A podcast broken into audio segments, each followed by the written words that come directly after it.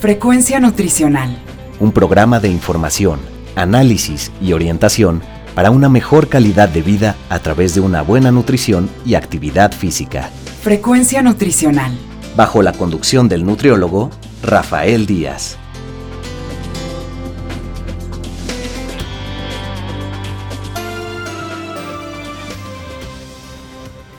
Hola amigos y amigas, les saluda Rafael Díaz García, ya estamos en su programa Frecuencia Nutricional, un programa de la Universidad Autónoma Metropolitana Unidad Xochimilco para Radio 94.1 FM.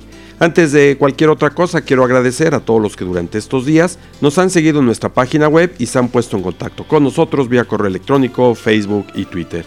Sus comentarios y sugerencias son muy importantes para todos los que hacemos este programa.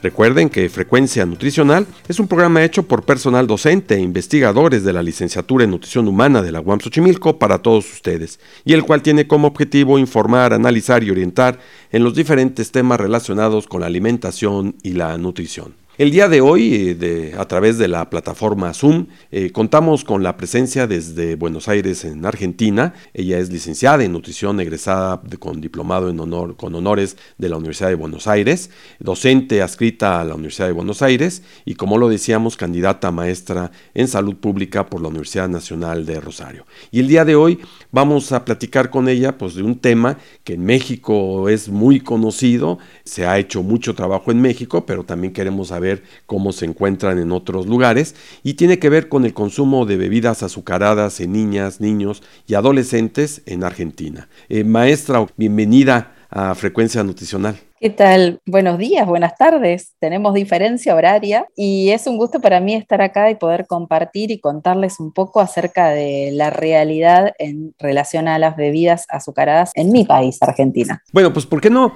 empezamos un poco platicando sobre cuál es el contexto en Argentina sobre esta problemática?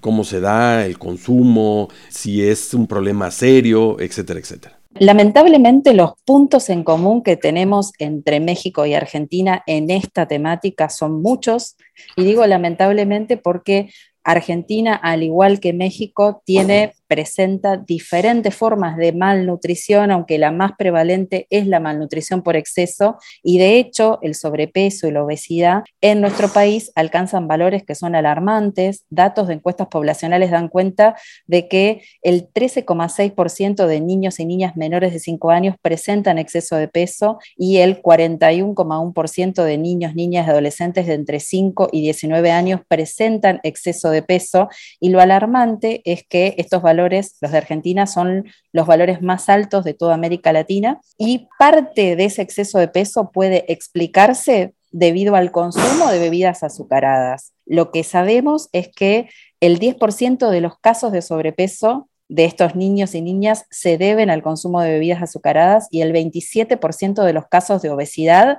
se deben al consumo de bebidas azucaradas. Los valores también de estas encuestas poblacionales dan cuenta de que, por ejemplo, datos de la encuesta nacional de nutrición y salud, de que niños, niñas y adolescentes consumen 127 litros de bebidas azucaradas al año, lo que implica que están consumiendo 350 mililitros diarios. De hecho, cuando esta encuesta indagó respecto al consumo de bebidas azucaradas, lo que encontró es que casi el 40% de la población refería haber consumido algún tipo de bebidas azucaradas diariamente en los últimos tres meses. Y cuando analizamos algunas características, por ejemplo, qué pasa en niños y niñas y adolescentes con respecto a los adultos, vemos que las infancias, niños, niñas adolescentes consumen un 40% más de bebidas azucaradas que la población adulta. También nos alarma ver lo que pasa cuando la analizamos cruzándola con otras variables, por ejemplo, a nivel educativo o nivel socioeconómico, porque los resultados muestran que el consumo es mayor, por ejemplo, en los tres primeros quintiles de ingreso, o sea, la población que menos ingresos tiene respecto a los quintiles 4 y 5, que serían las poblaciones de mayores ingresos, y de hecho, la segunda encuesta nacional de nutrición y salud, que en Argentina se hizo en el año 2018 y los resultados se dieron a conocer en, 2019, lo que daban cuenta es que los quintiles 1 y 2, o sea, en los sectores de menores ingresos, el consumo superaba la media nacional y era dos veces superior al consumo de los quintiles más altos, o sea, del quintil 5, ¿no? O sea, que es un fenómeno que es poblacional, pero que el consumo de bebidas azucaradas es mayor todavía en la población de menor nivel educativo y de menores ingresos, o sea, la población más vulnerable. Entonces, el caso, por lo que nos está diciendo, pues es bastante serio. Y este dato del consumo de 127 litros de bebidas azucaradas al año, eh, hay que tomarlo en cuenta que hay niños que no consumen bebidas azucaradas o es menor su consumo. Entonces quiere decir que hay quien puede estar excediendo esto por mucho. Por lo que nos dice también es altísimo el número de gente con sobrepeso y obesidad. Y cuando hablamos de bebidas azucaradas, eh, pregunto, eh, ¿se refieren a todas estas eh, bebidas gaseosas, jugos, ya sea líquidos o en polvo que preparan en casa, estas bebidas energizantes, aguas saborizadas? ¿A todo esto lo están ustedes atribuyendo? Exactamente, nos estamos refiriendo a toda bebida que ha sido artificialmente endulzada y es cierto que cuando decimos bebidas azucaradas, la primera imagen que se nos viene a la cabeza son las bebidas gaseosas, así se llaman al menos en Argentina, gaseosas. También estamos haciendo referencia a todo tipo de jugos que pueden ser en polvos o listos para consumir, también a las bebidas deportivas, también a las bebidas energizantes, también hay una amplia variedad de bebidas que se hacen con soja. Nuestro país, que tiene el 60% de la superficie cultivada en Argentina, es soja y soja transgénica. Hay un montón de soja que va apareciendo en estos productos ultraprocesados y hay muchas bebidas azucaradas que se eh, hacen también con soja. Entonces, sí, nos referimos eh, a todo ese gran conjunto de opciones de bebidas azucaradas. Y de alguna manera, eh, ¿esto es un problema que ya viene de años o lo han visto crecer en los últimos, digamos? Sabemos es que es un fenómeno que viene en aumento. Digo, cuando hablamos tanto de la, malnutrición en términos de estado nutricional, pero también cuando hablamos de la malnutrición en términos de consumos alimentarios, sabemos que los patrones alimentarios se han venido modificando y esa modificación ha sido sostenida y sistemática. Es decir, han ido de la mano un empeoramiento en los patrones alimentarios, que como bien decíamos, afectan en especial medida a los sectores más vulnerables, de la mano de un aumento de la malnutrición expresada en sobrepeso, obesidad y enfermedades no transmisibles relacionadas con la alimentación. O sea, sí tenemos bastantes datos de encuestas poblacionales que se han venido haciendo a lo largo del tiempo, además de la encuesta que ya mencioné, la encuesta nacional de nutrición y salud, tenemos otras encuestas que ha hecho el Ministerio de Salud de Nación, como la encuesta mundial de salud escolar, que ya tiene tres ediciones, como la encuesta nacional de factores de riesgo. Tenemos bastantes estudios que se han ido repitiendo con una cierta periodicidad, lo que nos permite dar cuenta de, lo que se llama vigilancia epidemiológica, es decir, nos permite ir monitoreando en qué medida se han ido modificando ciertos indicadores y eso es lo que efectivamente nos permite corroborar que de la mano de un empeoramiento de los patrones alimentarios ha habido un aumento de el sobrepeso, la obesidad y las enfermedades no transmisibles relacionadas con la alimentación. Y por dar un ejemplo, tomando los datos, por ejemplo, de la encuesta mundial de salud escolar que se hace en adolescentes escolarizados, lo que vemos es que entre la edición que se hizo dijimos antes que se habían hecho tres ediciones, entre la primera edición y la última, la eh, obesidad aumentó en un 77% en adolescentes. ¿sí? Cuando miramos datos, por ejemplo, de la encuesta nacional de factores de riesgo, lo que vemos es que la obesidad en población mayor a 18 años aumentó en un 74%. Y estamos hablando de un periodo muy corto de tiempo, estamos hablando de menos de 15 años en los dos casos. O sea, en periodos de tiempo muy próximos, tenemos aumentos, indicadores que aumentan de manera significativa y de manera alarmante, ¿no? Porque la realidad es que Argentina se disputa con México ciertos podios, entre ellos el podio mundial de consumo de bebidas azucaradas. Son cosas que uno no quisiera, ¿no? Esos primeros lugares no los quiere uno en ningún momento. Y bueno, en el caso de Argentina, no sé cuál sea el avance que tengan sobre la parte normativa. En México ya existe una norma oficial mexicana que tiene que ver sobre el etiquetado nutrimental y algunas leyes que de alguna manera aplican para tomar ciertas medidas. Ustedes sé que tienen ya trabajado algo sobre la ley de etiquetado de advertencia, prohibición de publicidad, promoción y patrocinio y regulación de entornos escolares. ¿Cuál es la situación con respecto a esto? Bien, en Argentina afortunadamente hemos podido avanzar luego de casi una década, podríamos decir, de distintas acciones de abogacía para poder contar con un marco regulatorio en octubre del 2021 finalmente se aprobó la que es la ley 27.642. Ese es el número de una ley de promoción de la alimentación saludable que es más conocida popularmente como ley de etiquetado frontal, aunque como bien señalabas, es una ley que por un lado implementa el etiquetado frontal de manera obligatoria, el etiquetado de advertencias y también incluye otras regulaciones, entre ellas la protección de los entornos escolares y la regulación de la publicidad promoción, patrocinio de alimentos y bebidas no saludables, es decir, que tengan al menos un sello de advertencia. La realidad es que nuestra ley también contiene otras regulaciones, como por ejemplo que el Estado Nacional debe priorizar la compra de productos sin sellos, como por ejemplo hay una prohibición de la promoción y la entrega a título gratuito de productos con sellos, con lo cual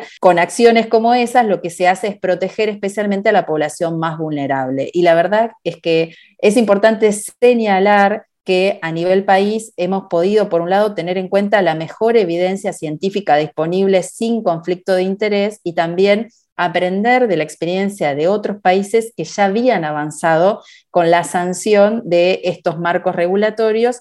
Y en ese sentido, si bien teníamos conocimiento y habíamos tomado en primera instancia la ley chilena por ser una ley integral como referencia y habíamos visto de que otros países tenían etiquetado frontal pero no tenían leyes integrales, es que cuando México modifica la NOM 51, la NOM 051, es que realmente para nosotros fue un gran avance y en ese sentido agradecerles porque fue una referencia y hemos podido capitalizar mucho, muchas de las regulaciones que México hizo y que son distintivas. Por ejemplo, la inclusión de microsellos en los envases, ¿no? Eso es algo que solamente México tiene y que Argentina también pudo incorporar la utilización del modelo de perfil de nutrientes de la Organización Panamericana de la Salud. En Argentina abogábamos porque nuestra ley tenga ese que es el mejor estándar y la respuesta que encontrábamos del otro lado es que ningún país avanzó, entonces cuando México lo incorpora, podíamos decir, sí, México ya lo tiene. Entonces, la verdad es que todos los avances de México nos han servido muchísimo para que nuestra ley también pueda tener los mejores estándares. Ya, y digamos, de alguna manera estas leyes que se han propuesto tienen que ver o participan los diferentes sectores en Argentina. Estoy pensando el Estado, la sociedad, la industria, el sector escolar. Hay el involucramiento de todos ellos y ha sido buena su, su participación. La ley es muy nuevita, podríamos decir, porque se aprueba en octubre del 2021 y se reglamenta en marzo del año pasado. Y la reglamentación estableció una implementación en etapas, con lo cual los sellos están recién empezando a aparecer ahora y hay un, obviamente, un shock que genera la presencia de estos sellos, aunque no hay un conocimiento tan masivo de la ley como nos gustaría que hubiera, porque obviamente que es precisamente en conocer en profundidad la ley que podemos exigir su efectivo cumplimiento. Así que estamos todavía haciendo acciones de abogacía para poder lograr llegar cada vez a un mayor número de personas que puedan tomar completo conocimiento de esta ley, de que esta ley no es solamente el etiquetado frontal, y podamos también hacer una fiscalización ciudadana, ¿no? que podamos involucrarnos no solamente en el conocimiento de la ley, sino en exigir que como ciudadanas y ciudadanas que somos, no se vulneren nuestros derechos y la ley se respete así tal y como está planteada. Porque, por ejemplo, la ley tiene un artículo que establece que si el producto tiene, aunque sea un sello de advertencia, no puede ser comercializado ni ofrecido en el ámbito escolar, en las escuelas tanto de nivel inicial, primaria y secundaria, y sin embargo hoy eso no está sucediendo. En las escuelas se siguen ofreciendo y comercializando ese tipo de productos que entendemos de que todavía eh, los ministerios de educación de las distintas jurisdicciones en Argentina no establecieron bien de qué forma se va a instrumentar esta ley, precisamente por lo que le comentaba antes, porque se está implementando gradualmente. Entonces, frente a esta falta de definiciones de cómo lo que dice la ley finalmente se va a llevar a la práctica en cada una de las escuelas, es que seguimos encontrando que esos productos aparecen en las escuelas. Pero en la medida en la que sabemos que la ley está vigente, podemos exigir su cumplimiento, con lo cual estamos haciendo distintas acciones para la difusión de la ley y también para poder apropiarnos en mayor medida y exigir que esta ley se cumpla completamente. Eh, a veces cuando se establecen estas leyes, eh, pues la industria tiene la resistencia a, pues, que sabe que cuando más impacto tiene, menor venta de producto eh, se genera. Que muchas veces los padres de familia, eh, pues es más fácil comprarle algún producto industrializado y digas entre ellos las bebidas azucaradas que ponerse a preparar una bebida en casa baja en azúcar o simplemente con un preparado natural o inclusive el agua natural tal cual. Hay otro aspecto que tiene que ver mucho con toda esta gran difusión, que son los medios de comunicación. ¿Han asumido algún papel los medios de comunicación interesados en la temática, preocupados por el problema de salud pública? Porque a veces pensar a uno que solo le corresponde al Estado, ¿no? Al sector salud resolver esto. Eh, los medios de comunicación, ¿cómo los ven ustedes al respecto? Bien, a mí me parece interesante también remarcar que nuestra ley incluye regulaciones que comprenden todo tipo de acción de publicidad, promoción y patrocinio, y eso también implica aquellas que se despliegan a través de los medios de comunicación. ¿no? Y de hecho, las disposiciones complementarias de nuestra ley establecen de qué manera también la población tiene que poder recibir esta información en todas las vías, en todos los medios posibles. Entonces, por ejemplo, la disposición establece que si hay una acción de publicidad, promoción y patrocinio en la vía pública, tienen que aparecer los sellos. Si es en una radio, se tienen que leer, o sea, se tienen que decir qué sellos le corresponden a cada producto, las personas tienen que poder escuchar esa información si es que no lo están viendo. También establece que si la publicidad, por ejemplo, se hace por medios digitales, los sellos deben exhibirse. O sea, tenemos un montón de acciones que también implican a los medios de comunicación, aunque en este momento yo creo que lo que es interesante remarcar son tres aspectos que me acabo de puntear para no olvidarme. Por un lado, que el tema hoy con las bebidas azucaradas es que la aparición de los sellos en bebidas como las gaseosas no sorprende, sí sorprende, por ejemplo, en ese juguito de frutas comercial que la mamá o el papá le mandaba a su hijo para que consuman el recreo. Y de golpe se encuentra con que tiene los mismos sellos que la gaseosa. Entonces dice, ¿cómo? Si yo creía que le estaba mandando fruta. Entonces, esos sellos han generado un movimiento interesante porque han permitido realmente alertar a la población de que no eran tan inocentes esos productos como creíamos y de hecho sabemos que donde más efectivo es el etiquetado frontal es precisamente en esos productos falsamente percibidos como saludables. Y de hecho, uno de los productos que más shock han generado han sido los yogures, porque la verdad que ya lo sabíamos de antemano, que la mayor parte de los yogures que se comercializan en Argentina eran golosinas, que no eran leche y fermentos lácticos, pero ahora que la gente empieza a encontrarse que los yogures y otros postrecitos lácteos que estaban dirigidos específicamente a niños y niñas pequeños y que tenían un montón de ganchos comerciales como los dibujitos de las películas y demás, de repente se encuentran con que esos productos tienen uno, dos, tres sellos. Entonces, como como al final tiene lo mismo que las galletitas dulces, ¿qué es esto? O sea, esos productos han generado mucho shock y en particular también hay, en Argentina se comercializan unas bebidas que son una mezcla de leches con jugos. Entonces, digo, bien, bien productos orientados al consumo infantil y muchos de ellos que se mandaban a la escuela como parte de esas comidas para comer en el recreo. Entonces, por un lado eso, el shock que ha generado la aparición de los sellos en las decisiones de compra, eso lo estamos empezando a ver. Por otro lado, que frente a este shock que generan los sellos, la industria alimentaria ha empezado, por un lado, a reformular algunos productos, entonces empezamos a ver que empiezan a aparecer productos lácteos, por ejemplo, yogurcitos y otras bebidas que han hecho de los sellos una estrategia de marketing y hoy se anuncian como productos 100% libres de sellos, o en la reformulación han ofrecido, han hecho, han logrado sacarse los sellos, con lo cual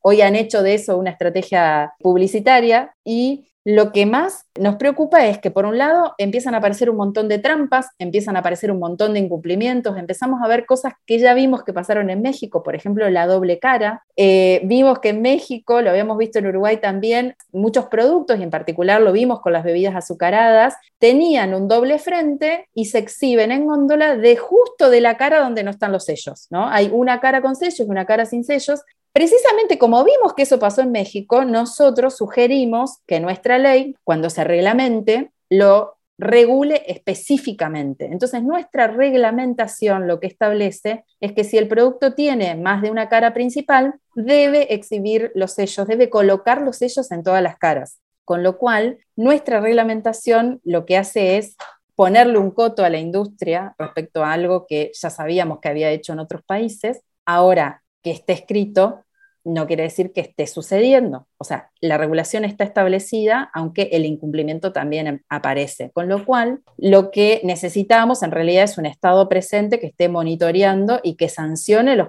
incumplimientos que están apareciendo. ¿Qué pasó? El año pasado, cuando empezaron a aparecer sellos, y de hecho los productos donde primero encontramos los sellos fue precisamente en las bebidas azucaradas, ¿Qué hizo la principal comercializadora de bebidas gaseosas en Argentina? Que hizo poner doble cara y una cara sin sellos. Como no pasó nada, hoy por hoy tenemos un montón de productos en góndola, no solamente de bebidas azucaradas, sino de todo tipo de productos que tienen doble cara. Entonces ahí tenemos un incumplimiento terrible porque casualmente tienen doble cara y la cara que se exhibe en la góndola es la que no tiene los sellos, ¿no? Entonces, frente a ese incumplimiento que ya habíamos visto en México, que ya habíamos visto en Uruguay, tenemos una reglamentación que contempla una medida que especialmente regula esas situaciones y sin embargo una industria que la está incumpliendo. ¿Y hay sanciones para la industria? No, es que no, no hemos tomado conocimiento hasta el momento de ningún tipo de apercibimiento, de hecho no tenemos hasta el momento, es cierto que la implementación todavía está en proceso, es cierto que la implementación plena recién está prevista para fines de este año, aunque frente a los primeros casos de incumplimiento, si hubiera habido una medida ejemplificadora, digamos, seguramente no hubiera habido tantos otros productos que hubieran hecho lo mismo. Pero frente a un que no pasó nada y un, che, esto estaría bueno porque lo único que escuchamos fue que les dijeron que había que poner la doble cara. O sea, si no hay una sanción, si no hay una, un, Estado monitoreando, fiscalizando y sancionando incumplimiento, lo más probable es que sigamos encontrando cada vez mayor cantidad de incumplimientos. Y el tercer punto que les quería compartir respecto a la situación actual de la ley es algo que nos preocupa mucho a quienes somos, en particular a quienes somos profesionales de la nutrición y de la salud y que hemos venido trabajando tanto tiempo por tener una ley y que nos alegra muchísimo que nuestra ley sea tenga las características que tenga, es que haya tantos profesionales de la salud que hoy estén en medios intentando boicotearla. O sea, eso es lo que más me alarma, porque la industria alimentaria y los medios podrían estar haciendo cosas que obviamente respondan a sus intereses, que sus intereses son los de generar un lucro, los de tener mayor ganancia. Entonces, frente a eso, uno podría decir, bueno, actúan en función a sus intereses. Pero ahora, que un profesional de la nutrición, que un profesional de la salud, que debería tener como interés prioritario la salud de la población, esté respondiendo a los intereses de la industria alimentaria, en particular de la gran industria alimentaria que elabora estos productos ultraprocesados, es terrible, porque acá hemos escuchado colegas nutricionistas que están diciendo, no importa que esta mermelada tenga un sello exceso en azúcares, si sos diabético, comele igual. O sea, a ese nivel, doy ese ejemplo para que quede claro de que no solamente están diciendo, hay que comer yogur todos los días, no importa que tenga sellos, sino que están diciendo un mensaje que específicamente dice, no importa si sos diabético y dices que es un azúcar, es comele igual. Entonces, es terrible, porque aparte tienen la chaqueta blanca tienen, o sea, el título tienen, o sea, no es eh, la industria que lo está diciendo, es un profesional de la salud. Entonces eso nos alarma y nos preocupa particularmente. Lo habíamos visto en el proceso de discusión parlamentaria, pero hoy lo vemos con la ley en marcha, todo el tiempo intentando generar confusión, todo el tiempo tratando de decir que nuestra ley no sirve, todo el tiempo tratando de boicotear y dinamitar un marco regulatorio que contiene lo mejor de lo mejor que existe hoy en día. Y ustedes, eh, para cerrar, eh, de alguna manera hacen planteamientos que hay una situación muy delicada, 193 mil niños y niñas, adolescentes que tienen sobrepeso y obesidad y que con la existencia de esta ley pues reducirían esto a, a 104 mil 104.500 niños con este problema.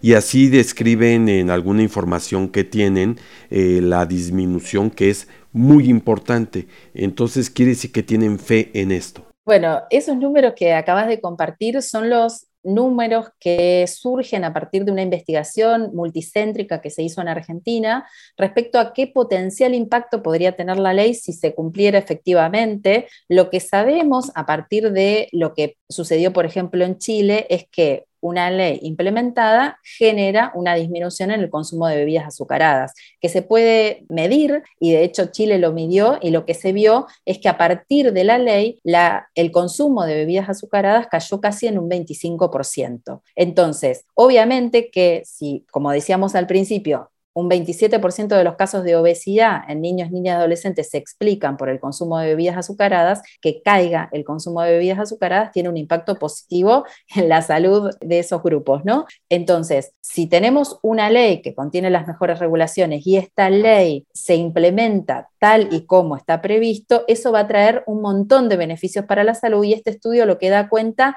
es algunos números en relación a esos beneficios. Disminuirían no solamente el exceso de peso, sino también los casos de obesidad, los casos de accidentes cerebrovasculares, enfermedades cardiovasculares y también, además de todos los beneficios en términos sanitarios, también eso implica un menor gasto en términos médicos, gastos médicos, ¿no? De atención directa de esas patologías. Y de hecho, lo hicimos a nivel del país y ese estudio, como también dentro de las organizaciones que participaron, además estaba, por ejemplo, el Hospital de Bariloche, la Universidad Nacional de Río Negro, que es una provincia de Argentina y una localidad argentina, cuando miramos lo que pasaba, por ejemplo, a nivel de una provincia que ya viene avanzando con un montón de normativas propias a nivel local, lo que veíamos era que los gastos médicos se reducían de tal manera que lo que se ahorraba era el equivalente a lo que el Estado invierte era cinco veces lo que el Estado invierte en asistencia alimentaria. O sea, para que veamos la dimensión de los números en términos de gasto público, ¿no? O sea, si esta ley se implementa efectivamente, es un montón de dinero que el Estado se ahorra en atender las patologías que se asocian al consumo de las bebidas azucaradas. Entonces, por eso es tan importante no solamente tener la mejor ley, sino que esa ley efectivamente se cumpla, porque eso trae un montón de beneficios para la salud de la población, pero también para el Estado en términos de que ese dinero se podría estar destinando a otra cosa, por ejemplo, a mejorar las condiciones materiales de vida de la población. La verdad es que es muy interesante todo esto. Eh, tenemos estos datos que ustedes manejan y a mí me gustaría poder establecer el compromiso que pasando un tiempo razonable pudiésemos tener otra entrevista en donde hagamos un comparativo y veamos si estos datos sí mejoraron y alcanzaron las metas que ustedes planteaban. Me encantaría, me encantaría tener la posibilidad de seguir conversando e ir viendo también comparativamente qué va pasando en nuestros países, porque realmente los primeros números que hemos tenido de México son sumamente alentadores, así que esperamos como hemos aprendido tanto de México y nuestra ley ha tomado tanto de las regulaciones en las que México ha podido avanzar, esperemos que esos mismos resultados también los veamos aquí en nuestro país y que podamos comparar ahora números positivos. ¿no? Hoy arrancamos diciendo lo terrible que era la situación en Argentina en términos de consumos de bebidas azucaradas y de impacto negativo en la nutrición y en la salud de la población. Esperemos que en un tiempo podamos comparar positivamente los resultados de la implementación de la NOM 51 en México y de la ley 27.642 en Argentina. Eh, maestra Graciano, eh, la verdad es un privilegio haber contado con la presencia de usted aquí en Frecuencia Nutricional.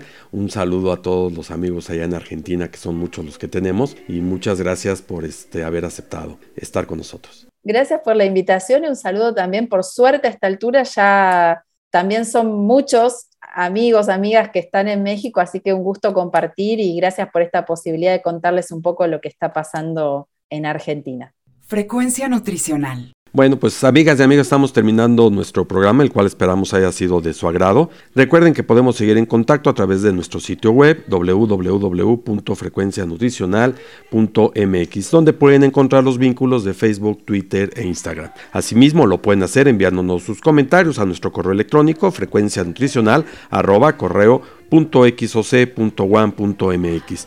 Les recuerdo que pueden escuchar todos nuestros anteriores programas en las plataformas de Miss Cloud y Spotify. Solo me resta agradecerle a Alfredo Velázquez en la producción del programa, a la doctora Norma Ramos Ibáñez, coordinadora de la licenciatura en nutrición de la UAM Xochimilco, y a todos los que hicieron posible la realización de este. Finalmente, gracias a todos ustedes por escucharnos, se despide Rafael Díaz, quien los invita a estar con nosotros en la siguiente emisión de Frecuencia Nutricional.